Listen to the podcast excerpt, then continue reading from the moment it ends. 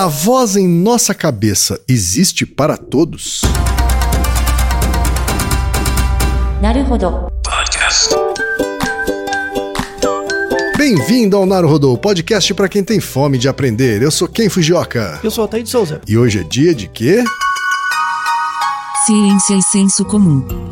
Altaí, vamos para os recados da paróquia. Quais são? Número 1, um, vai no iTunes Store, dê 5 estrelas e faça o seu comentário. Isso aí. Número 2, indique um episódio do Naruhodô para alguém que nunca ouviu o Naruhodô ou mesmo nunca tenha ouvido um podcast. Vamos aumentar o tamanho de nossa podosfera. E número 3, Altaí. Ah. O número 3 é sobre ajudar a manter o Naruhodô no ar, Altaí. Isso aí. E para contribuir, basta usar o aplicativo PicPay e assinar o apoio mensal de 15 reais. São duas Coca Zero, querido ouvinte, querido ouvinte. Uma para Altair e uma para mim.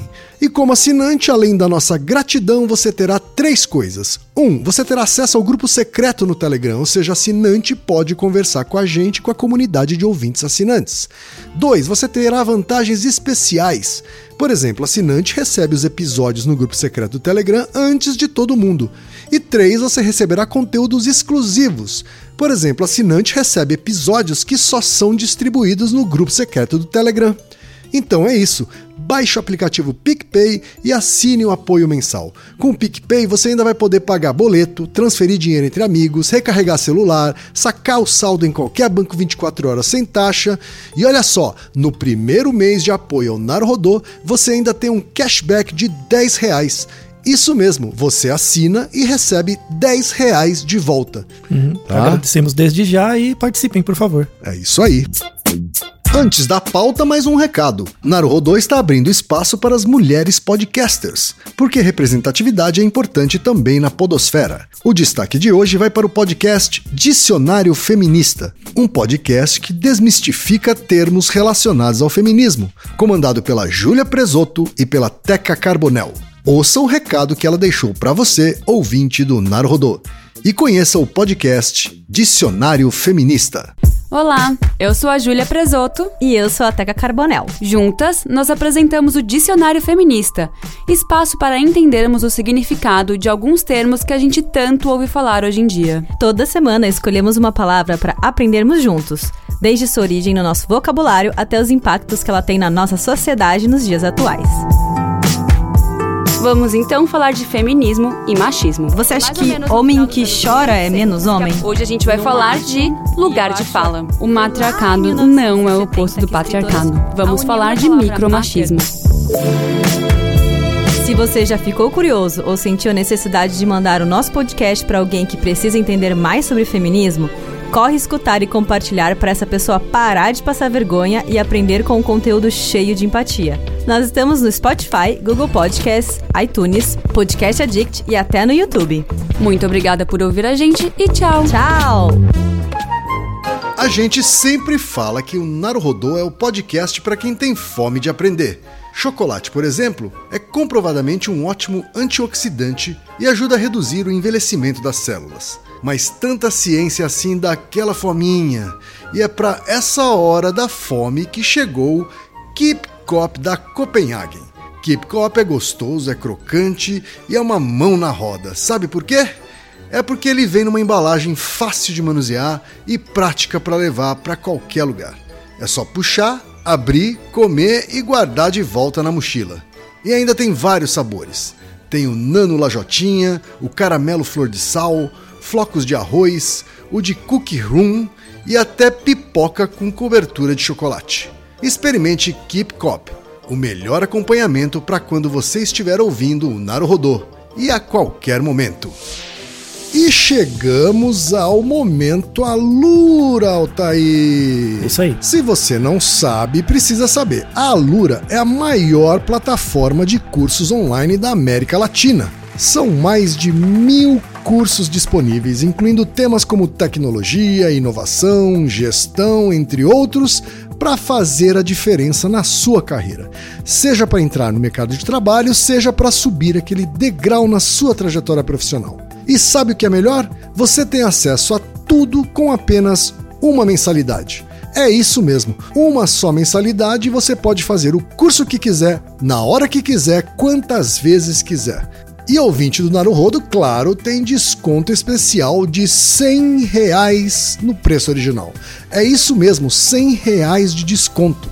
Então visite agora mesmo alura.com.br barra promoção barra Naruhodo. Altaí, temos pergunta de ouvinte hoje, Altaí. Uma pergunta que ficou popular na internet por um tempinho. Perguntaram pra gente, a gente esperou passar e agora tá. Uhum. Passar o hype? Passar o É hype, isso? isso. Nunca vamos seguir o hype, tá? Ah, e ela estudar. tem relação com outros episódios nossos, né. Altair?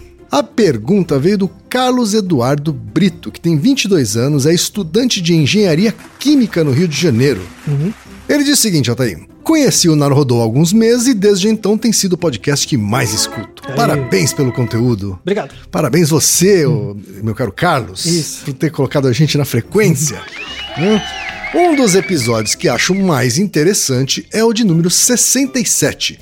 Como funciona o cérebro quando conversamos com nós mesmos? Um episódio bastante falado, Popular, né? Isso. Bastante popular Muito aí. citado e homenagem ao Jacques Panksepp. Verdade. E ele continua. Foi nele que eu pensei quando dei de cara com o seguinte post. E aí ele manda o post, não é, Altair? Post é, em inglês. Uhum. Hã? É, creio que dos Estados Unidos, é isso, Altair? Isso. Creio que, que é americano esse blog, que diz o seguinte: Today I learned that not everyone has an internal monologue and it has ruined my day. Ou seja, hoje eu aprendi que nem todo mundo tem um monólogo interno e isso estragou meu dia. Acabou com o meu dia. Ele diz o seguinte: continua. No episódio 67, vocês disseram que todos nós temos essa voz de nós mesmos falando em nossas cabeças. Mas, segundo esse link, essa forma verbal não acontece com todos. Existem pessoas que experimentam esses pensamentos de maneira muito mais abstrata, com sensações em vez de frases construídas. Isso é verdade? Se sim, o tipo de pessoa que somos já é definido desde o nascimento ou isso é construído depois? Eu, pessoalmente, como autor do post do blog, sempre tive a voz falando em minha cabeça com frases completas e diálogos bem definidos. Por isso eu fui pego de surpresa com a revelação. E aí, Altair? Você tem uma voz na sua cabeça aqui? Ah, às vezes sim, às vezes não. Quando que sim e quando que não? Eu acho que eu tenho a voz na minha cabeça quando eu tô com uma atividade mais frenética. Fazendo assim. tarefas. Uma atividade mental mais frenética. Hum, eu tá diria até que eu, eu estimulo essa voz dentro da minha É, cabeça. Sabe como, quando eu tô como? fazendo isso? Você tá tipo no Né? computador fazendo alguma coisa. Tô- eu tô- às vezes eu tô duro, tô na cama, Uhum. tentando pegar no sono, né? Ve- pensamentos vêm, né? E, e eu confesso a você que de vez em quando eu estimulo esses pensamentos a virem. Não, sabe mas assim? quando você fala estimular os pensamentos, o que, que isso é é, concretamente? é meio criar um enredo com aquilo que tá vindo. Assim, E o que, sabe? que é um enredo? É... uma voz? É uma imagem? Hum, Então, no meu caso, não é uma voz necessariamente, mas é uma história. então, assim, mas a um história é expressa por palavras? Ou por No meu imagens? caso, é bastante por palavra. Eu sou, um- eu sou uma pessoa muito das palavras. As palavras passam pela sua cabeça como se fosse uma lista? É, sim, algumas sim. Algumas chegam a passar como. Né, Uhum. Como uma se que fosse... para, vira uma imagem. É, exato, fica volta. Uhum. alternando. É, mas assim, as palavras são muito presentes no meu caso, assim. né? Eu As uma- letrinhas. mesmo. Eu sou uma pessoa mais do redigir do que do desenhar, assim, Uhum. né? Então, acho que é até natural. Uhum. E quando isso começou? Quando você acha que começou? Você teve desde que nasceu? Então, eu não recordo de ter isso mais jovem. Não Quanto, recordo. o que é mais jovem? Mais jovem é adolescente pra, pra antes, assim. Criancinha? sabe? Eu acho que foi do final da adolescência pra cá. Ah, tipo uns Do 17, fina- Isso, 18 por aí. É, Ah, 16, 17 anos em diante. Antes você não lembra. Não lembro. Que pode, ter que, pode ser que acontecesse, Uhum. mas eu não me recordo. né? E- Mas a partir dos, dessa idade, 15, 16, 17 anos, eu me recordo claramente Hum. de conversar comigo mesmo, Uhum. né? de, De criar situações na cabeça e dialogar com elas Uhum. mentalmente. Ou quando você tá numa situação e vem na sua cabeça, o que, que eu faço? Sim, E você ficar deliberando com você sim, mesmo. sim. Isso, isso vem, Vem. e tal, normal. Vem. Você consegue imaginar uma pessoa que não tem isso? Que, tipo, ela tá numa situação, ela vai fazer uma apresentação, ou dar uma aula, e simplesmente não vem nada na cabeça dela? Olha, Altair, eu, eu não, não conheço muito sobre a fisiologia Não, mas consegue das imaginar mentes, isso? mas assim, eu imagino que algumas pessoas tenham, sei lá, uma- um senso de concentração Hum. maior e que talvez não se deixe perder por esses pensamentos, Uhum. né, Mas você consegue- ó, pipocando. Você consegue imaginar alguém assim, por exemplo, lembra como foi seu último final de semana. Hum, Né? Eu pergunto pra você. Aí você, em silêncio, lembra. certo. Tá? Aí, aí eu pergunto, você conseguiu lembrar? Aí você falou, sim, de alguma coisa que você fez no último final de semana. Uhum. Você vai lembrar uma imagem, um texto, uma fala, alguma Hum, coisa, alguma sim. informação. Uhum. Alguém que você viu. Um né? lugar, uma pessoa, exato. Você consegue imaginar uma pessoa que você pergunte isso e não venha nada se ela ficar de boca fechada? Não vem nada. Uhum. E aí, então me fala como foi seu final de semana. Aí ela fala. Certo. E isso é a memória dela? A memória dela só vem quando ela fala, quando ela ouve a própria Eu voz. acho plausível. É possível, não Acho é? plausível isso. Isso. É. É, aliás, enquanto você estava falando, me lembrei de uma coisa assim. Algumas pessoas usam atividades para viver o presente. né? Uhum. Uma coisa que as pessoas buscam muito hoje em dia, Uhum. né? Como elas estão com as noções de tempo todas ma- malucadas e tal, sim. né? E isso fez com que, inclusive, é, atividades como o mindfulness ou Uhum. alguns chamam de meditação, né? Ou a yoga, ou Tem coisas desse gênero. sobre É, eles, eles têm ganhado bastante espaço, né? Justamente porque Uhum. você, você consegue é, viver o momento presente sem pensar muito nas outras coisas que estão acontecendo, Uhum. assim, né? Pra mim, é o tênis de mesa que cumpre esse papel, né? Uhum. O que eu quero dizer é, quando eu tô fazendo essa atividade, que pra mim é o tênis de mesa, não a meditação, né? para meditar eu sou um fracasso, Uhum. eu não penso em mais nada. Esse é um momento, ou seja, Uhum. eu tava lembrando que assim, esse é um momento em que eu não converso comigo mesmo. Sabe assim? Ou que essa voz não te invade. É, que eu tô muito concentrado naquela Uhum. tarefa. Sabe assim? Mas enfim, é isso então, que eu tinha mas pra dizer. você consegue imaginar pessoas que são assim sempre? Que não precisa do tênis de mesa de É, então por isso que eu nada. te, é por isso que eu te falei assim, nossa, deve ter pessoas que têm um senso de concentração absurdo, assim, né? Porque eles estão se- o tempo todo Ah, então você acha que isso não é um não problema? sendo invadidos por um, por um. Então, eu acho que ele pode ter. Eu acho que é meio copo cheio e meio copo vazio, né? Uhum. no meio copo cheio é caramba, que, que senso de concentração. Uhum. E o meio copo vazio é, poxa, ele deve ser meio. Uma pessoa muito pobre emocionalmente. Exato, uma pessoa que. Sem criatividade. é, uma pessoa que não estimula né, esse lado que Não, a às, gente às vezes tem, a pessoa né? nunca teve. Você acha que é possível uma pessoa nunca ter? Possível, deve ser, né? Tem. Então, é, é, o tema é exatamente esse. Hum. Tá. Assim, vamos dividir esse episódio em duas partes. Certo. A primeira parte é explicar como surge essa voz Uhum. na cabeça. No episódio 67, que a gente fala das fases do desenvolvimento da consciência, né? Uhum. Que é a consciência funcional, a, a teoria da mente, a metaconsciência, a gente falou de um jeito muito cognitivo, Uhum. baseado na teoria do Jacques Panksepp. Agora eu vou explicar um pouquinho mais baseado na, no desenvolvimento da causa material do cérebro e formal Tá, uma coisa mais fisiológica. mais fisiológica, Uhum. tá? E dado que surge isso, assim, essa voz você não nasce com ela, ela Uhum. surge, tá? Aí a partir de um certo momento ela se instaura. Quando ela se instaura, você começa a usar. É como se você ganhasse um aplicativo. Sim. E aí você usa, tá? Apesar de não ser um aplicativo, não tem nada a ver com computador. Só que tem pessoas que não conseguem. Hum. Simplesmente não desenvolve, não, não tem. Não consegue, ele recebe esse aplicativo, mas não roda não, não, isso? não, não, não gera. Ele não tem esse Não aplicativo. tem, não- como não se ele não tivesse. É. Co- Continua aqui na nossa metáfora, ele, ele não tem o aplicativo. Não, não, não é capaz Tá. de ter. Tá. Mas mesmo assim ele pode ter uma vida muito funcional. Certo. Então, é é bem a, a coisa do copo cheio e do copo vazio. Pessoas que têm essa falta de monólogo interno, Uhum. isso tem certas dificuldades, mas protege a pessoa contra certas coisas. Essas dificuldades são mais sociais ou Não. são não necessariamente, podem ser individuais? Não, a, a pessoa se relaciona muito bem. Tanto Tá. que não é um problema. Ah, tá. Ela, ela- isso não não Não, não, não, não prejudica relações sociais. Muito pouco, Tá. pra praticamente nada. O que e, tanto é que Pra você ter uma ideia, o primeiro artigo que detectou a existência de pessoas que não têm voz interna surgiu em 2018. Olha só. 2018. É muito É recente. agora. Ou seja, é uma área recente. muito nova. Aham. Tanto é que os artigos tudo 2018, Quer 2019. dizer, até 2018, todo mundo tinha essa voz interna, então. Se, partir do pressuposto que sim. Uhum. Quem não tinha, não fazia diferença, porque Tá. é muito difícil de detectar, a pessoa não vê como um problema. Tanto é que esse link, né, Uhum. desse artigo que esse cara postou, ele escreve um post Uhum. e depois ele coloca um link no YouTube para uma entrevista com uma moça que não tem essa voz interna. Certo. E aí ele faz perguntas, depois o, o link tá na descrição, Uhum. ele faz perguntas pra É legal esse blog, Altair? É o blog dele, né, desse próprio cara. É um Tá. cara curioso. Tá assim, bom. ele descreveu Mas ele não é um cientista. Não, ele é um aluno de graduação. Assim, Olha ele só. descreveu a experiência dele. Uhum. Foi muito legal, ele escreveu muito bem. Sim. Depois ele coloca esse vídeo, né, que ele conversa com uma pessoa que Uhum. não tem, e ele fica meio, meu, como assim?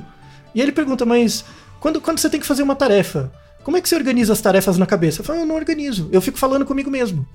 Ela fica falando, tipo, eu estou fazendo isso, Hum. Uhum. Certo. agora eu tenho que fazer isso com uma voz, E ela tem que falar em voz alta. com em voz alta. Então, é é só quando ela tem esse loop fonológico que isso acontece. Sei. Então- e, e lê um livro, ela lê normalmente? ou Ela lê também falando. falando. Ela lê falando. É, Ela lê falando. porque ela assimila melhor. Não, não, é o único jeito que ela assimila. Caramba. Não tem outro. Ah, é? Não, você não tá entendendo. Não é que tem um meio termo. não tem. Então, é algo muito raro. Certo. A área cerebral foi descoberta em 2018. Aham. Então tem muita coisa em aberto. Sei. Mas não é algo que compromete em nada e tal. tá? Mas primeiro vamos, vamos começar da onde surge a voz, né? Para você ver onde que dá pau. Vamos lá. né? Que é uma teoria sensacional, né? Então a gente volta na, na psicologia, nas teorias de desenvolvimento. E aí, de novo, eu, eu não gosto de ficar falando mal da psicologia, mas não dá, velho. Então, assim, quando, quando se estuda a psicologia do desenvolvimento. você Ó, acho que é importante as pessoas falarem assim. Quando o Altair está criticando a psicologia, o ensino da psicologia, a formação do, do psicólogo no Brasil, Uhum. ele não está falando dos psicólogos. É, eu tô falando da formação deles. Né? Eu gosto, vou começar falando até uma fala que o próprio Piaget falou. Aham. É, nos anos 70, teve um, um evento em que estava tendo uma discussão entre piagetianos e vigotskianos. Certo. Piaget e Vygotsky. O Vygotsky já tinha falecido, que ele faleceu cedo, e o Piaget viveu muito. Então Uhum. ele estava vivo. Tinha lá os vigotskianos discutindo, ah, Vygotsky achava isso, isso, discorda do Piaget, e o Piaget lá. Aí estavam os piagetianos, não, mas isso não é verdade, blá blá blá, e rolou uma treta, assim. E o Piaget lá, Uhum. né? Aí depois perguntaram pro Piaget, Piaget, o que, que você acha disso? Falou, eu não discordo do Vygotsky. Tipo, ele, ele falou uma frase que não saiu da minha cabeça, Uhum. porque eu ouvi de uma aluna dele, né, que é a professora Zélia. Falava, o problema não é o Piaget, o problema são os piagetianos. É quem veste a igrejinha. Então, Uhum. É, é a mesma. Então, esta aí é a origem da versão contemporânea do, do problema não é o Los Hermanos, o problema são os fãs dos Por Los exemplo, Hermanos. isso, isso. O problema não é o Freud, são os freudianos. É, é a pessoa que encampa o, o nome do- da área Sei. como sendo definitivo. Né? E absoluto, inquestionável e. né? E aí estraga o conhecimento. Então, eu vou dar mais um exemplo de como não é pra você ser piagetiano, vigotskiano, valoniano. É pra você ser psicólogo. Certo. É pra você estudar psicologia, e não as escolas. Vamos falar dos três principais teóricos das teorias do desenvolvimento, que é o Piaget, Jean Piaget, Lev Seminovich Vygotsky e Henri Vallon. Tá? Tem até um livro em português muito bom que chama Vallon, Vygotsky Piaget, que ele faz um resumo. Né? Ele não contrapõe, ele apresenta as três As teorias. Para você entender essa voz interna, é meio que uma junção dos três. Só que como as pessoas entendem por igrejinhas, ele acha que um cara discorda do outro. Certo. E por isso que eu vou contar mais ou menos como funcionam os três, Pra você ver que no fundo os três caras estão olhando a mesma coisa de lados diferentes. Você Certo. tem que juntar, tá? Então, essa voz interna na nossa cabeça, ela surge como? Tem um outro Naruhodo muito legal que a gente explora isso, que é se existe amigo imaginário. Como Sim. funciona os amigos Sim. imaginários, né? Que é uma relação entre o dentro e o fora, de eventos externos que você coloca primeiro, depois internaliza e tal. Então, no episódio sobre amigo imaginário, a gente explicou muito o surgimento dessa voz pelo Piaget, pela lógica piagetiana. Sim. Então, o que que é o amigo imaginário, né? É uma projeção, você projeta isso fora, em algo, num bonequinho, ou mesmo em algo que não existe, porque o seu cérebro ainda não é maduro o suficiente para internalizar aquilo. Quando chega em torno dos 6, 7 anos, que é quando você tem a noção do real, esse amigo imaginário é internalizado dentro de você por meio de regras. Certo. E essas regras dão origem ao eu, ao ego, ao self Sim. e tal. Esse amigo imaginário, no fundo, é você mesmo projetado. E depois você internaliza. E aí, ele, internalizado dentro de você, ele vira essa voz. Certo. Então, se você pegar uma criança pequenininha, pega uma criança com um, dois, três anos, tipo, ela tá no médico, ela tá com medo, ela começa a chorar. E aí você fala pra ela assim: ah, tá tudo bem, tá tudo bem. Ela começa a repetir: tá tudo bem, tá tudo bem. Ou seja, ela pega essa regra externa e repete pra ela mesma. Só que ela não tem o eu dentro dela. Então ela repete: tá tudo bem, tá tudo bem. Então ela pega o que ela ouviu fora, a mãe falando, por exemplo, não, tá tudo bem, fica calmo, tá tudo bem. Muitas criancinhas pequenas fazem, praticamente todas, fazem isso, repete. Tá tudo bem, fica calmo. Ela repete exatamente o que a mãe ou o pai falou pra tor- deixar ela mais calma, porque a regra não tá dentro dela. A regra tá fora, a regra é trazida por fora, tá? Então, E isso- ela, nesse momento, ela tá tentando incorporar essa regra, não, assim? nesse momento ela não consegue ainda, porque o cérebro ainda tá ama- amadurecendo, ela só quer ficar mais calma. Ela só quer resolver o problema. Tá, então ela só tá mecanicamente repetindo, assim. É, ela tá imitando. Tá. Ela tá imitando aquela regra, porque quando você fala pra mim, fica calmo, Mas ela não tá conscientemente fazendo isso para se acalmar. Ela tá fazendo como um reflexo. É que uma- acaba acalmando. que acaba mas ela acalmando. não, não Isso. necessariamente sabe que está fazendo isso para isso. Isso. Então crianças pequenas são muito boas nisso. Ela imita o adulto pra ter uma percepção do estado interno. Então Uhum. ela imita, isso gera um, um estado interno dentro dela. Aí ela percebe esse estado interno e conforme ela vai repetindo, isso vai virando um esquema, Tá, um esquema mental. Aí ela interioriza a regra. certo. Tá? Piaget fala muito disso, de esquemas primeiro, motores. Ele fala muito de esquema motor, não, não disso da voz. Sim. Ele fala que a voz surge como um resultado de processos motores. Então a, a criancinha vai incorporando esquemas motores, os esquemas motores viram esquemas mentais e depois viram in- regras mentais internas. Certo. Que aí a voz surge aí. Tá? Muita gente fala uma besteira que não é verdade, que Piaget não se importa com aspectos emocionais. Não é que ele não se importa, ele estava estudando outras coisas. Sim. O foco da teoria piagetiana são as causas necessárias para a aquisição do conhecimento matemático, lógico-matemático. Noção de número, noção de ordem, que são coisas, entre aspas, mais cognitivas. Não dá para estudar, assim, ele estava descobrindo a área. Não tem como estudar a afetividade e o desenvolvimento formal junto. Então ele focou isso, falou: eu sou biólogo, meu negócio não é ficar estudando emoção. Emoção deixa pro Freud, deixa pros outros caras. Eu quero estudar como a criança adquire a noção de número. Certo. Como era tudo mato, eu vou focar nisso.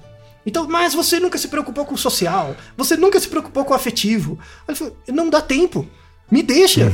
Tem alguma coisa? Não tem, não dá pra, O que ele coloca é sensacional, não dá pra estudar integrado. Ele fala num dos últimos livros dele, que é sobre a equilibração das estruturas cognitivas, que nem os piagetianos leem, porque é um livro que ele tava meio velho, assim, ele colocou umas ideias. E ele fala nesse livro, que é um, eu acho um dos melhores do Piaget, só tem em francês, eu acho, que ele fala que no futuro dele, né, quando for conhecido, quando for descoberto o desenvolvimento baseado no creodo, né, que a gente fala sobre o Naruhodo, sobre crianças superdotadas, né? Quando você tem o conhecimento que ele chama de baseado no creodo, que na verdade é a causa material e formal, o desenvolvimento afetivo e o desenvolvimento social, quando se descobrir o mecanismo, a psicologia de verdade vai ser a junção dos três. Então não é pra ter a treta. Porra, para! Né? E é monstro, por isso que eu sou mais fã do Piaget do que dos outros, porque o cara viu, sabe? Ele viu, não encheu o saco de ninguém e ficou na dele. Mas enfim, Piaget se preocupou muito com essa questão cognitiva, das estruturas mesmo, noção de número, noção de causa. Então ele estudava menos aspectos afetivos. E ele sabia que existia, mas não, não focou. Um dos livros dele que ele deu uma pincelada é O Juízo Moral na Criança, que ele começou a estudar a noção de moralidade. Tá. De certo e errado, mas não a noção de emoção, sabe? Tá. Do outro lado, começou na mesma época do Piaget, veio o Vygotsky, né? Vygotsky atacou essa questão da internalização também. Então, crianças aprendem, crianças só, só internalizam regras porque elas estão, estão em sociedade. Tá? Essa é a primeira divergência entre o Piaget e o Vygotsky. Piaget dizia que se a criança nasce num ambiente, esse ambiente já imputa regras nela Certo. que são as regras motoras que ele estava olhando. Então a criança explorando o mundo, mesmo sozinha, ela aprende que não pode pôr o dedo ali, ela desenvolve. Vygotsky tinha um olhar mais social, né? Então ele falava de regras sociais. Então as regras sociais só existem quando a criança nasce num contexto social. Então como ela intro- introjeta a noção de justiça, a noção de verdade, a noção de, de que em psicologia hoje a gente chama de autoesquema ou autopercepção. Né? Como é que você cria a percepção de você mesmo? Então, por exemplo, Ken, se eu te perguntar, o que, que você é? E eu peço para você fazer uma redação. O que, que você acha que você é? Tem uma coisa que é o que você acha que você é, tem outra que é o que você é de verdade. Né? O que você acha que você é é chamado autoconceito. Certo. Tá? É o seu autoconceito. O seu autoconceito, ele começa como uma forma de interiorização das regras trazidas principalmente pelos pais. Então, uma de novo, veio uma criança de 4, 5 anos. A criança de 4, 5 anos, que ela já tem uma independência, a mãe, o pai chega pra ela e fala: vai lá se vestir no quarto. Aí ela vai, coloca uma roupa e sai. Ela coloca a roupa que ela acha que ficou bem, né? Aí ela volta e o- a mãe e o pai falam: por que, que você tá usando essa roupa? Tipo, não tem nada a ver, vai trocar. Você é basicamente um retardado, porque você, você deu uma paulada no autoesquema, no autoconceito da criança. Eu estou me vestindo porque. Por exemplo, vou, vou dar- até dar uma história com mais conceito, que é baseado na minha experiência clínica.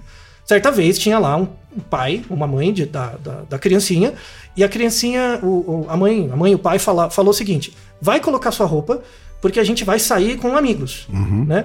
Então coloca uma roupa bonita. Falou isso pro, pra criança. Aí a criança foi, colocou a roupinha dela, saiu, O que ela julgava ser bonito. isso, e tudo bem, é o autoconceito, é a autoimagem dela. Aí vem o pai e a mãe e fala: Não, mas essa roupa é horrível. Como assim? Vai trocar. Aí a criança volta no quarto, aí ela não sabe o que fazer. Claro. Ela, ela ficou no quarto sem saber que roupa colocar. Né? Porque se- além de levar o esporro, não sabia o que fazer. Sim. Aí a, a mãe e o pai foi lá no quarto e falou: Ô, você não trocou de roupa ainda? Porque na cabeça do pai e da mãe tem o que é esperado. Claro. Mas quem garante que na cabeça da criança é? Tem. sabe? Retardado, né? Tipo, eu tive que dar um esporro no pai e na mãe, né? E aí, nunca mais a criança conseguiu se vestir sozinha direito. Ou seja, ela criou uma autoimagem negativa, né? Esse autoconceito, né? Ah, eu não sou capaz. Ela interioriza, interioriza essa regra. Quem estudou isso não foi tanto o Pi- o Piaget, foi o Vygotsky. Certo. Então, você vai na escola e o professor diz: Não, você não aprende matemática você é burro. Acabou. É muito rápido de interiorizar essas regras. É como se o Piaget tivesse estudado que a criança não pode bater naquela parede, que senão ela se machuca, Que é algo mais físico, né? né? E, o, e, o, e o Vygotsky falando sobre essas- esses muros mais sociais. Isso, assim, né? isso. Mas os dois estão olhando para o mesmo fenômeno Sim, de lados exato, diferentes. exatamente. Né? Prestando atenção em elementos diferentes, né? Que hoje a ideia é juntar. Uhum.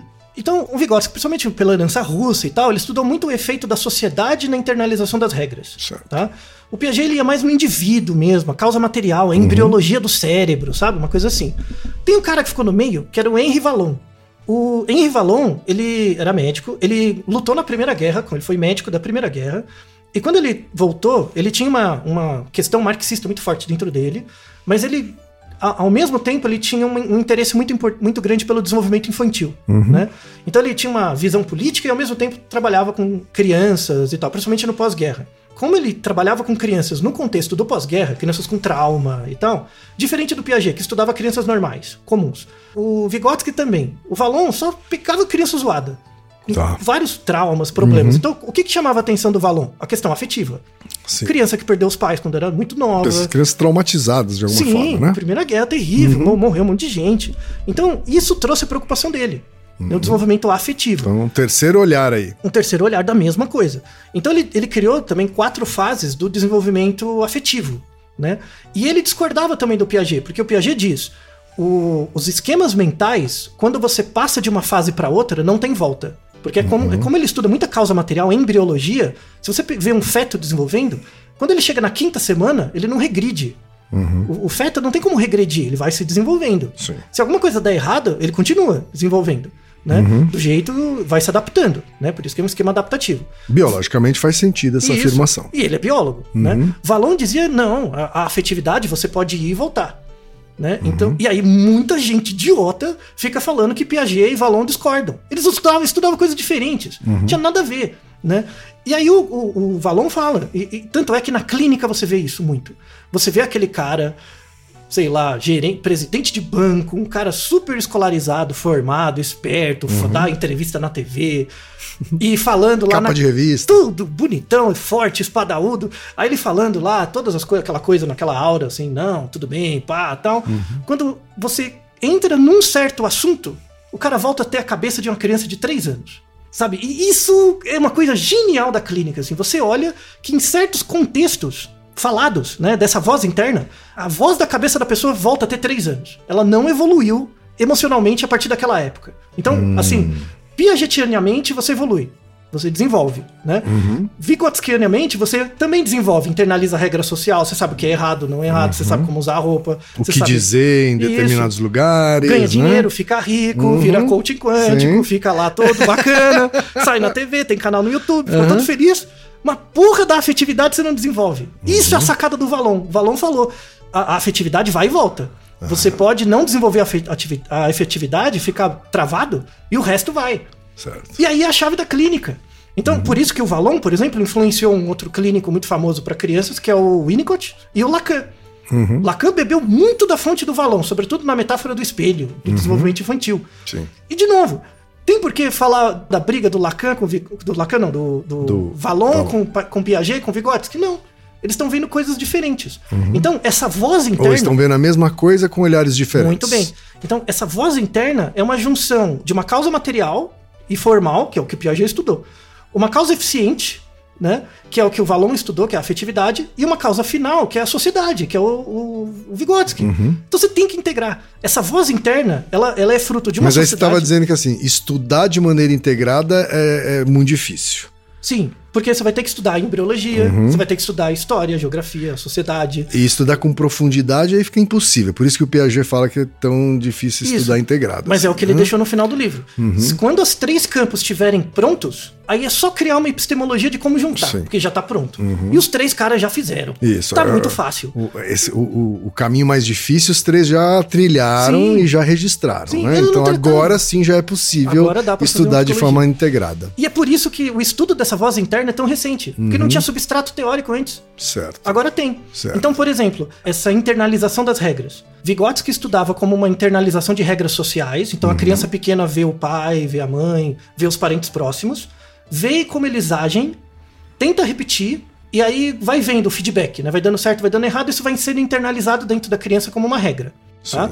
Esse processo de internalização é chamado internalização na teoria do Vygotsky. Freud também falou disso.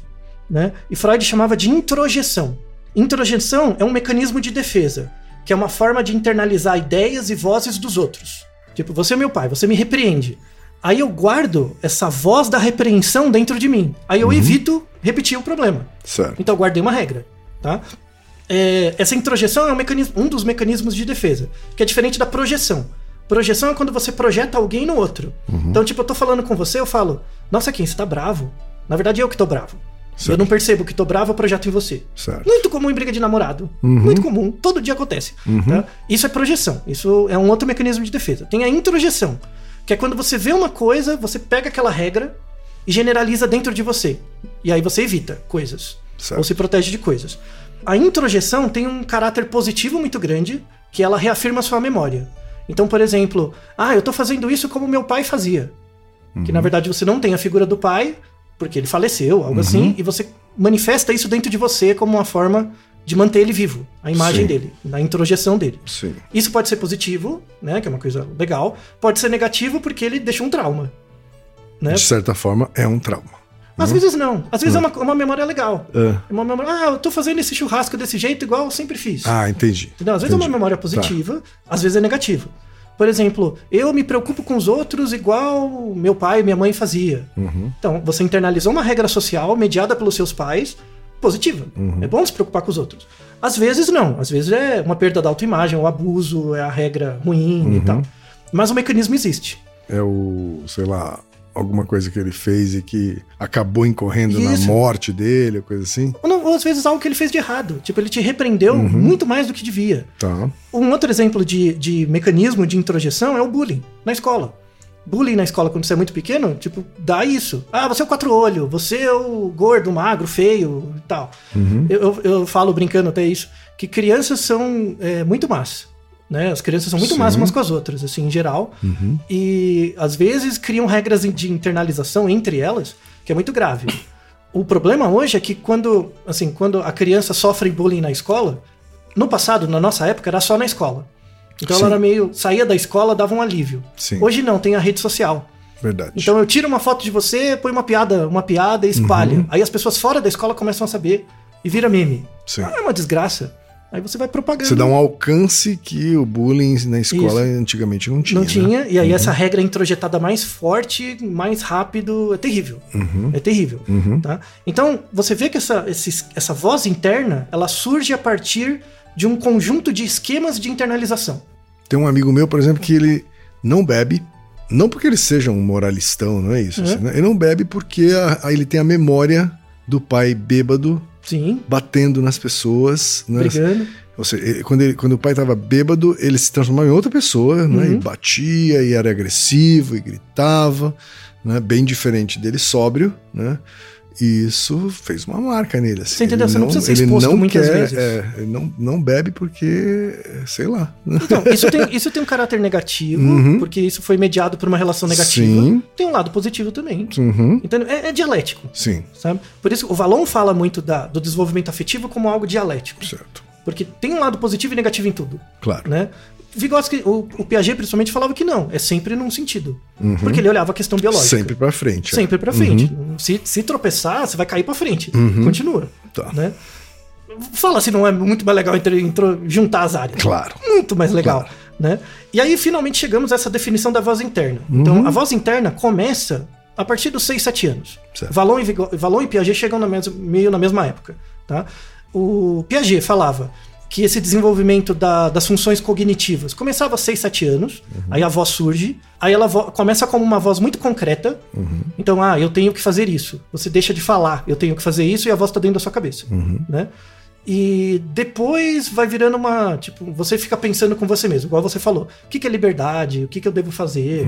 Vira uma coisa mais elaborativa Sim. tá? O Valon fala que isso começa aos 7 anos, mas isso pode travar em algum período.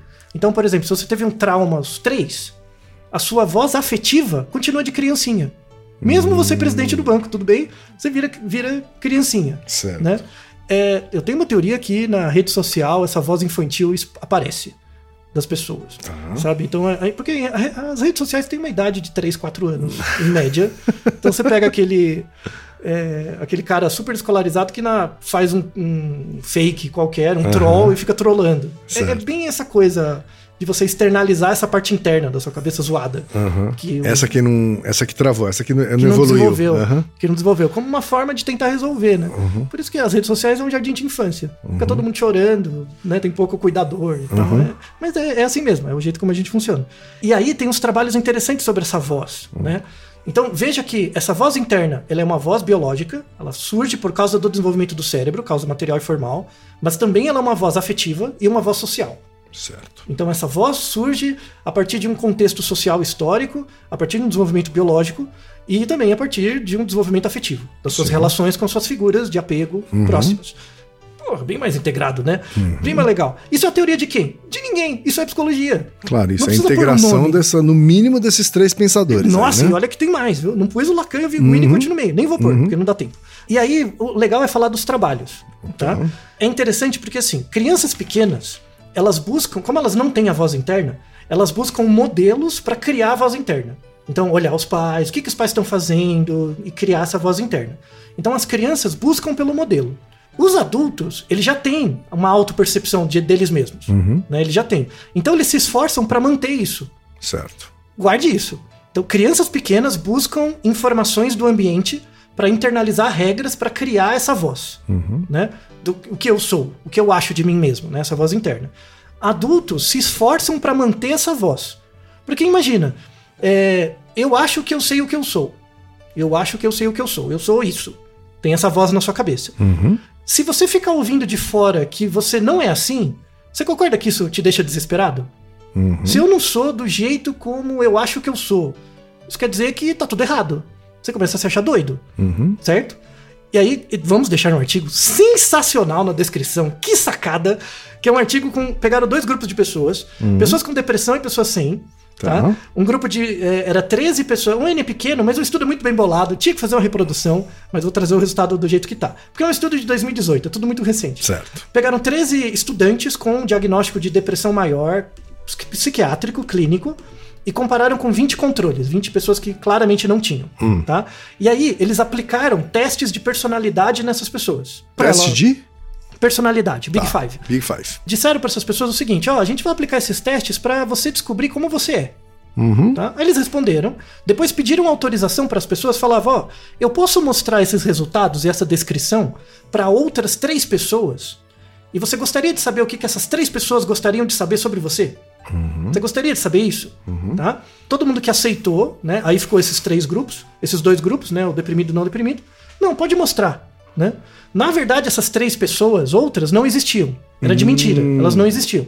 Então trouxeram para elas três avaliações fakes, feitas Certo. de forma geral. Uma avaliação era positiva, tipo, ah, eu vi o seu teste e te achei uma pessoa muito agradável, muito sensível, blá blá blá. Um- Uma era positiva, outra era negativa e outra era neutra Certo. tá? E aí mostravam pra pessoa e perguntavam pra ela: qual dessas três pessoas, A, B ou C, você gostaria de conhecer pessoalmente?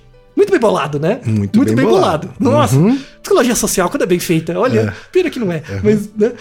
E aí, o resultado: as pessoas controle, do grupo controle sem depressão, elas tinham mais interesse em conhecer a pessoa que fez uma avaliação positiva delas. Quem né? não tem depressão. não tem depressão. Então, ah, essa pessoa falou bem de você. Tá né? bom? Ah, Quem não tem conhecer- depressão tendeu a escolher a pessoa que fala bem dela. Fala de, ah, parece Uhum. que gostou de mim, né? Certo. Então, né, razoável. Quero conhecer uma pessoa que goste de mim. É, não, né? não dá. A pessoa deprimida preferia escolher aquela que falou mal. Olha. E só. rejeitava a pessoa que falou bem. rejeitava. Aconteceu exatamente o contrário. Ah. Ela não só gostaria de conhecer aquela que falou mal, como não queria conhecer O a que, que, que falou bem. explica isso, Altair? É, é a visão, é a autoimagem Ele tá com uma autoimagem, negativa. Negativa. Baseada em regras negativas. então ela fala: essa pessoa que tá me avaliando mal, Concorda ela tá comigo. olhando certo. Isso. Porque ela tá me olhando, me olhando do mesmo jeito que eu me olho. Isso. Muito bem. Muito, não é uma questão assim, ah, ele é, tá com frescura, tá vendo? Ele concorda com isso, tá tudo errado. Não, é, é uma autopreservação. Uhum. Ele acha ego. que o. Ele acha o quê? Que o positivo tá só puxando o saco? Isso, É isso? isso. Ele acha que. Não, Não, tá sendo eu- sincero, não tá. Ou tá com a avalia- avaliação errada só. Sim, porque se Uhum. ele acreditar nessa pessoa, vai desacreditar o que ele acha dele mesmo. Claro. E aí entra um conflito. Isso, vai, entrar, vai conflitar com o que ele Sim. mesmo pensa, né? E antes, antes que você fica pensando, ah, tinha que ser deprimido mesmo pra ser assim, né? Uhum. E você na sua internet olhando sua bolha, de um monte de gente que concorda com você. Uhum. Exatamente o mesmo resultado. Sim. Você seguindo as bolhas só das pessoas que concordam, achar que o mundo é aquilo que você concorda, exatamente esse experimento. Uhum. São reportes fakes, porque você não fala quem você é, ninguém na internet sabe quem você é de verdade. Você recebendo fakes que valorizam aquilo que você concorda, logo fica tudo certo. Né? Uhum. Então quem é deprimido fica seguindo pessoas deprimidas que continuam falando coisas deprimidas, que num ciclo, pessoas otimistas demais, e, e aí você tem todo. É um jardim de infância. São pessoas querendo feedback do que elas já acreditam. Certo. Né? Por isso que rede social é algo que gera dissociação cognitiva. Uhum. Mesmo. Assim, tem que. Precisamos fazer episódios sobre isso também, hein? É, mas você já vê que isso já dá um gancho. Claro. Tá? Tem um outro artigo também muito bom que fala disso. Então, como essa voz interna, às, às vezes conta mentira sobre você mesmo. Ah, Né? Fizer- tem um outro artigo muito legal com 42 pacientes, também com depressão. Todo mundo tinha. Depressão clínica lá, né? E aí dividiram elas em dois grupos. Um grupo era tratada com remédio e o outro era tratada com remédio mais terapia. hum, Tá? No final, viam a prevalência dos sintomas depressivos, de melhora. Os dois grupos melhoravam igual. Tinha a mesma taxa de redução de sintoma. certo. Tá? Então, por exemplo, um dos sintomas era pensamento suicida. Por exemplo, os dois grupos, tanto o remédio quanto o remédio mais terapia, reduzia o sintoma. Certo. Tá? No entanto, o grupo que tinha é, o remédio mais a terapia apresentava uma melhor autoimagem, um melhor autoconceito. Então, quando eu perguntava Ele ia além dessas, dessas Dos sintomas. sintomas mais físicos evidentes. comportamentais, assim. isso. Uhum. Então eu perguntava pra você, por exemplo, o que, que você acha de você mesmo? Fala rápido. Fala palavras. Rápido, rápido, rápido. Uhum. Certo. As palavras que vinham eram mais, positivas. Pelo Ah. efeito da fala. É a mesma coisa. Do mesmo jeito que a criança pequena pega regras externas e internaliza elas, a gente não perde essa capacidade. O seu autoconceito consegue mudar o tempo inteiro em função das regras externas. Uhum. O problema, quando você já vive 30, 40, 50 anos, já tem muito lastro. Você já Sem tem muita dúvida. Uhum. noia, entendeu? E aí é muito mais fácil você manter o mundo do jeito que tá, pra não mudar o que você tá acreditando, do que Porque ficar questionando. Cria um conflito também, né, Altair? Isso, cria um Né, conflito é- constante. É, é- é o que a gente vê também hoje com a aceleração das mudanças ah, sociais, Cada vez mais rápido. né, cada vez mais rápido, e a incapacidade de certas pessoas assimilarem isso. Com né, certeza. Porque, é, é porque dá um nó no que ela acredita. Isso, né, no que ela ela tempo inteiro acredita, no que ela. Né, bom, mas eu, eu aprendi que casamento é pra sempre, que casamento é entre homem e mulher, né? Ah, várias- que, né, isso, ele isso. aprendeu várias Que coisas. liberdade né? é isso, que justiça Isso, é aquilo né? e tudo mais. E aí, quando se colocado em xeque, dá um tilt Isso, mesmo. porque a internet amplia o seu mundo, você começa a ver um monte de coisas diferentes, fala, não, não, não, aí você rejeita Uhum. Sim. e cria uma bolha, Uhum, né? Que é muito esperado. Uhum. Crianças não são pequenos adultos, adultos, Adultos são, são crianças grandes. grandes. Não tem jeito, Uhum. né? E, e, e aí, pra fechar, as pessoas que não têm essa voz, né, que não têm essa Isso, elucubração, é. Porque, assim, né? né? É no a final das contas, é. O, o- esses novos estudos mais recentes afirmam, então, que ó, descobrimos que nem todo mundo tem essa voz. Isso, né? então. Algumas pessoas não têm e elas têm umas características diferentes. é Isso, isso? ve- veja que levou, se juntar a teoria dos três, levou 90 anos Uhum. pra você descobrir como faz a voz. Sim, Só agora você descobriu que tem pessoas que não têm. certo. Porque você precisa saber o que que é ter. E que elas emulam isso de outro jeito. Como, Ela por exemplo, resolve- fica falando al- em voz Sim, alta. igual a criancinha pequena. Uhum. A criancinha pequena fica falando, ah, tô fazendo isso, Certo. tô brincando e tal. Uhum. Depois ela internaliza. As pessoas que não têm essa voz, ou têm muito diminuído, Certo. né, é, não falam. Então, simplesmente quando elas estão fazendo coisas sem falar, elas não têm nada na cabeça. Nenhuma voz. Nada. por exemplo, você tá andando na O, que- o que, rua- o que é que prejudica essas pessoas que não têm essa voz na cabeça Então, tão do, evidente? Do ponto de vista piagetiano, funções cognitivas, nada. Nada. A Não faz consegue- diferença. consegue fazer Claro. escola, faculdade. A pessoa ouve música. Uhum. Então, por exemplo, ela fica ouvindo a música pra não ouvir nada. É claro, porque, assim, enfim, biologicamente, se eu for investigar, ele não tem nada de diferente de um, de um Então. alguém que, que alguém que tem a, a voz. Aí foram atrás das causas materiais. Hum. Então, não, não é possível, né? E aí, em 2018, Hum. agora, se achou uma área, que é Ah. um bom candidato, né? Que é chamado giro de Herschel. Tá? Hum. O nome técnico é giro transverso temporal. Ele fica do lado da sua cabeça, perto do seu ouvido, do lado esquerdo. Lateral. Lateral. Lateral na lado. lateral esquerda. É, do lado Tá. esquerdo. Essa área, ela é relacionada com audição. Uhum. Então, é, você tem o córtex auditivo, você ouve um som, o som entra, estimula os receptores do ouvido, entra dentro da sua cabeça e é registrado numa área. Esse giro de Herschel é um pedaço dessa área. Então, graças a esse trabalho, né, com vamos deixar um artigo que descreve bem fisiologicamente como, como é a área, ela é uma parte do controle auditivo. Essas pessoas não são surdas. Elas são surdas de cabeça, mas não de ouvido. Então, Pera- pe- pera- então pera- vamos lá. Explica, explica Vamos isso lá. daí. Ó, vamos lá.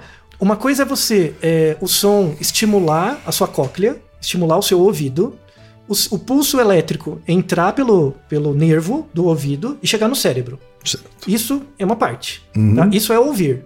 Uma coisa é ouvir, outra coisa é perceber que ouviu. Hum. Tá? É a diferença clássica entre sensação e percepção. Eu ponho a mão numa chapa quente, eu tiro a mão antes de me perguntar, nossa, tá quente. Não, já Uhum. queimou. Sim. Então você põe a mão, tem um reflexo, Uhum. tira a mão, depois pergunta, nossa, tá quente, mas depois que tirou a mão. Sim. Então, sensação é você colocar a mão na chapa e re- reagir. Uhum. Percepção é o que é isso? Ah, é a chapa quente. Tá. Tá? Audição é a mesma coisa. Uma coisa é você ouvir o som, Uhum. reagir a ele, e outra coisa é o que é isso? As pessoas não têm o que é isso. Essa voz interna. Então, essa, essa falta Ah. Quer de- dizer, ela ouve, ela não é surda. isso, interpreta os sinais, Uhum. interpreta, só que não reflete sobre o sinal. Ela só reflete quando ela fala, porque a fala é outra área, era de brocar. Caraca, é como é realmente como se ouvir e falar estivessem completamente E é. desassociados uma coisa da outra. Tem uma ligação, mas não é total. Isso, mas pra ele é tá totalmente dissociado. Muito bem. Quer dizer, vou dar um exemplo aqui, Uhum. tá? Se ele ouve o som de uma, uma batida de carro, Uhum. tá? Significa que essa pessoa que tem essa, essa disfunção, se é que Uhum. dá pra chamar desse Essa jeito, característica. né, essa característica, pra ela é só um, um- um som a mais, é não, isso? então, tipo, o carro bateu. Aham. Veja um evento ambiente, o carro bateu. Né? Ela pode ter uma reação fisiológica de ficar assustada. Certo. Ela pode deixar o olho esbugalhado, ela pode. Aham. alguma coisa assim. Sim. mas não vai vir nada na cabeça dela. Depois, quando ela fala, ela fala, nossa, bateu o carro, por que será? Falar. Ela precisa vem. verbalizar isso. Aí sim. Senão ela só segue em frente, assim, é isso? Não, senão, tipo, assusta, ela sai de Aham. perto E só. e só. Ela não Isso. tem nenhum tipo de envolvimento com aquilo, é Tem isso? um envolvimento é, físico. Hum. Ela tem um envolvimento, fica assustada, só que ela vai ficar falando pra ela mesma. Nossa, que susto! Ela vai desenvolver regras sociais pra lidar com isso. Certo. Nossa, que susto! Eu quase morri. Só que ela vai falar isso pra alguém que estiver perto, Uhum. ou pra ela mesma. É, você vê pessoas assim, nossa, minha nossa, a pessoa fala. Tá. né? E qual a diferença em relação a alguém que não tem essa característica? Então? Então, a única coisa é que a pessoa vai ficar fazendo um loop interno. Ela vai ficar elucubrando. A gente faz loop interno. Uhum. Faz é loop interno. Se ouve a batida do carro, a gente cria um loop interno Porque naturalmente. se- é, porque será? Como é que foi? Uhum. Quem bateu em quem? Ela vai fazer, a pessoa faz o loop interno, só que Certo. falando. Entendi. Quando ela parar de falar, parou o loop. Porque ela precisa falar pra ativar isso. Isso, porque uma, uma parte Essa é a diferença, tem, então. Basicamente. Essa é a diferença. Então ela ouve, ela sente que ouve, mas não percebe que ouve. Entendi. É isso. Isso, ela sente, mas não percebe. Então, exato. essa voz interna que a gente tem estimula o córtex auditivo. Tem a ver com a voz. E aí tem um, um, um filósofo que chama, chama John Fodder, Uhum. que ele fala. Porque, por exemplo, não sei se você já reparou nisso, quando você fica pensando com a voz na sua cabeça, Hum. você não pensa todas as palavras, né? Você pensa picado. Sim. Às vezes você pensa em abreviatura. Uhum. Então, você, em vez de ver o você, você vê VC. né? Você faz as abreviaturas na sua cabeça. E aí, esse John Fodder, é, tem umas críticas a ele, mas enfim, ele fala que na verdade existe uma sintaxe e uma gramática da fala e dessa voz interna. Tem uma gramática própria. Vamos deixar um texto que descreve isso. E aí essas pessoas que não têm essa voz interna, elas têm a gramática da fala, mas não do pensamento. É, porque o nosso ouvinte aqui, né, que é o Carlos Eduardo, Uhum. né, ele fala que ele, ele ouve frases inteiras, diálogos nítidos, Ele né? tá se assim. auto-enganando. É, porque eu só me lembro de palavras. Isso, não é verdade. É, no máximo uma frasezinha curta, tal, mas assim, né, é meio palavras jogadas assim, Uhum. Sim, né? sim. Provavelmente ele também. Aham, tá. Ele pode, ele pode lembrar mais palavras, ter uma Certo. maior memória, Aham. né? Uma maior, maior memória E de pode ser que ele trabalho. esteja racionalizando aqui Muito e bem. aí, e aí dizendo que não, que Sim. são frases inteiras, É, muito bem teste. claras, né? Coloque Uhum. isso a teste. Então, Perfeito. veja como, como é sensacional Uhum. né, essa voz interna. É uma área extremamente recente. A descrição do giro de Herschel já existe há muito tempo, mas Sim. foi só agora que viu essa associação. Uhum. E então, não se sabe, por exemplo, a prevalência de pessoas que não têm essa voz. É, ainda não, né? Provavelmente alguém que vai ouvir a gente nunca percebeu. Não, mas eu, eu sou normal. Verdade, se você é ouvinte do Narodô e percebeu que tem isso, Não tem, é, que não tem, né? avisa a gente. Isso, não, Não, é assim... que, que precisa verbalizar pra né, ter essa conversa interna aí. Sim, é, é, mas, mas não pense que é um Conta problema. pra gente como é que é. Não pensa que é uma doença, Uhum. não pensa que é nada disso. É uma característica normal, comum, adaptativa, Uhum. inclusive confere uma vantagem. Você é muito mais imune à depressão. É mesmo? Porque a depressão é essa coisa interna. É, porque a depressão depende disso, né? Depende- então. Ela, você alimenta a depressão desse jeito, né? Então. Com essa conversa interna. É, a menos que você tenha uma depressão com causa material, Hum. falta de neurotransmissor, via, que aí é uma Certo. coisa constitucional. Claro. Se você não, não tiver esse tipo, né, tiver um tipo de depressão mais ligada socialmente, coisas assim, e não teve um trauma muito Uhum. forte, você é bem imune. Então é uma vantagem. né? Certo. Então fique feliz por isso também. Então você é uma pessoa não igual a todo mundo, Uhum. um pouco diferente, mas ainda normal, adaptativa, e veja isso como uma curiosidade. Ela vai ser mais concentrada também, ontem? Não sei. Hum? Não se sabe. É? Não se tem. Eu procurei Eu tô artigos de imaginando neuropsicologia. aqui, se a pessoa tem essa característica, sabe assim, ela não vai ser, como é que é, distraída tão facilmente assim. Sugestão para quem é psicólogo e quer estuda neuropsicologia. Aham. Se conseguir uma amostra de pessoas assim, faz uma bateria neuropsicológica e publica, que esse dado é altamente publicável. Não existe na literatura. Uhum. Eu procurei muito. Perfeito. Então, obrigado pela pergunta. Obrigado, Carlos Eduardo. A viagem que a gente fez Sim. por três escolas aí, Mais um jeito de Né? mostrar que a psicologia tem que ser ensinada como psicologia. integrada, Isso. né? É a melhor forma da gente extrair o melhor dela. É. Naruhodô, ilustríssimo ouvinte. E você já sabe, aqui no Naruhodô, quem faz a pauta é você. Você tem alguma pergunta pra gente ou quer comentar algum episódio? Escreva pra nós. podcast@naruhodô.com.br. Repetindo, podcast@naruhodô.com.br. e lembre-se, mande nome completo, idade, profissão e a cidade de onde você está falando. É isso aí. なるほど。 Esse podcast é, é apresentado por b9.com.br.